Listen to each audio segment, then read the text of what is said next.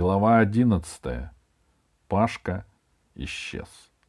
Прошло, наверное, минут десять с тех пор, как инспектор уехал за помощью. Все вещи, хоть в спешке, кое-как, но уложены в машину. Палатки оставили стоять, может пригодятся.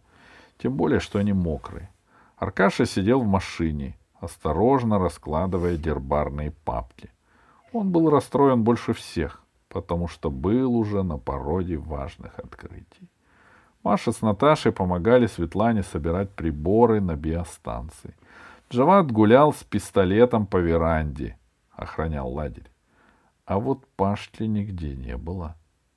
«Умеет же человек пропадать», — подумала Алиса. «Куда же он опять запропастился?» Алиса решила не поднимать шума. Она натянула куртку и спустилась с веранды. — Ты куда? — спросил Джават голосом сурового часового. — В палатку, — сказала Алиса. — Поглядеть, не забыли ли чего? — Иди, — сказал Джават. — В случае чего я тебя прикрою. — Спасибо, — сказала Алиса, стараясь попасть ему в тон. Мужчины любят, чтобы их принимали всерьез. Подойдя к палатке мальчиков, Алиса обернулась. Веранда почти скрылась за стеной дождя. Темный силуэт Джавада маячил на веранде. Она заглянула в палатку. Хорошо бы Пашка там спал. Она даже представила себе, как он спит на боку, рука под щекой и посапывает. Кровать Пашки была пуста. На полу валялись какие-то бумажки, один башмак, объектив от аппарата — все-таки они свиньи, мальчишки, подумала Алиса. Ну кто будет за ними убирать? Она знала, что у девочек Машенька уходила последней, и уже она не оставит за собой беспорядка. Паштина поведение в последние дни смущало Алису. С того момента, как появился этот дикарь с его романтическими наклонностями, Пашка как обезумел. Он даже стал ходить как дикарь, ступая сначала на носок, а потом на пятку. Сам-то он, конечно, не заметил, что подражает. И сегодня он бегал дикарю, а когда вернулся, на его физиономии было написано «Ах, что я знаю, но вам, простые смертные, не скажу». Почему-то он глаз не сводил со Светланой, даже ей подмигивал. Что еще они с дикарем задумали? И тут Алиса поняла, что Пашка решил здесь остаться. Все уйдут, а он, герой, останется.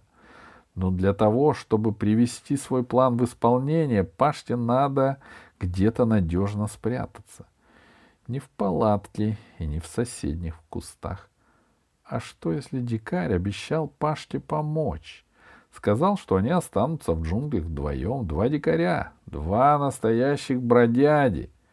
И, конечно же, Пашка скрывается в палатке у дикаря.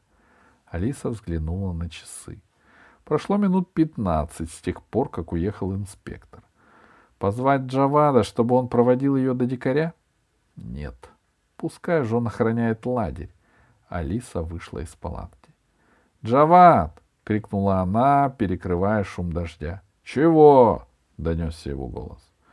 «Я посплю в палатке, что-то устала. Когда будете уезжать, не забудьте меня». Эта мысль показалась Джаваду очень забавной. «Обязательно забудем!» — закричал он. Смех его сливался с журчанием воды и шумом деревьев. Через несколько минут Алиса уже стояла на поляне, где жил дикарь. Павел, — сказала она строго, подойдя к двери, — выходи сейчас же. Твои жалкие попытки остаться в джунглях разоблачены следопытами.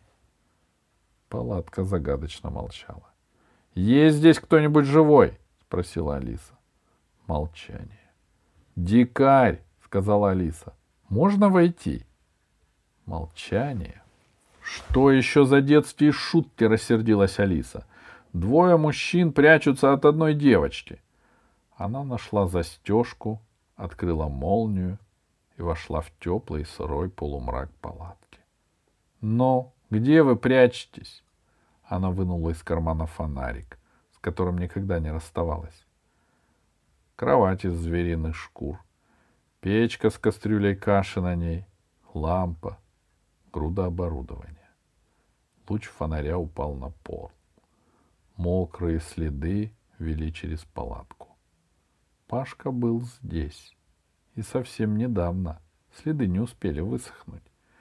Пашка не застал своего друга. Покрутился, покрутился и побежал куда-то дальше. Может, он вернулся, и они разминулись? Нет, надо знать Пашку с его упрямством. Он никогда не вернется, если уж задумал здесь остаться. Значит, он знает, где искать дикаря. Но где? Алиса этого не знала. Она остановилась перед грудой приборов, рассматривая передатчик, тяжелый бластер, разбросанные, словно забытые в спешке хвосты половинчатых собак. Дикарь тоже куда-то спешил. Он совсем не тот, за кого себя выдает. Никакой он не дикарь, только изображает из себя веселого простака. Но зачем? В палатке делать нечего. Алиса подумала, что похоже сейчас на последнюю жену синей бороды, которая забралась в тайную комнату и трепещет. Вдруг кто-то войдет и застанет ее здесь. Она вышла под дождь. Уж полчаса прошло с тех пор, как Пашка сбежал. Плохо дело. Придется возвращаться и рассказывать обо всем Светлане. Мало ей других неприятностей. Но тут до Алисы донесся далекий глухой удар. Взрыв. Что в той стороне?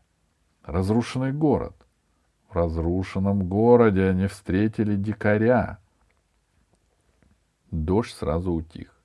Словно взрывом разметало облака. Может рискнуть и пройти в ту сторону, к разрушенному городу? Ведь там кто-то есть. А кому там быть, кроме дикаря и Пашки? Алиса еще несколько секунд колебалась. Идти ей или все-таки вернуться, но в конце концов она решила, что лучше найти Пашку самой. Правда, до города далеко, придется спешить. Алиса сбежала к реке и побежала по берегу, поближе к воде, где был песок, и потому не так скользко.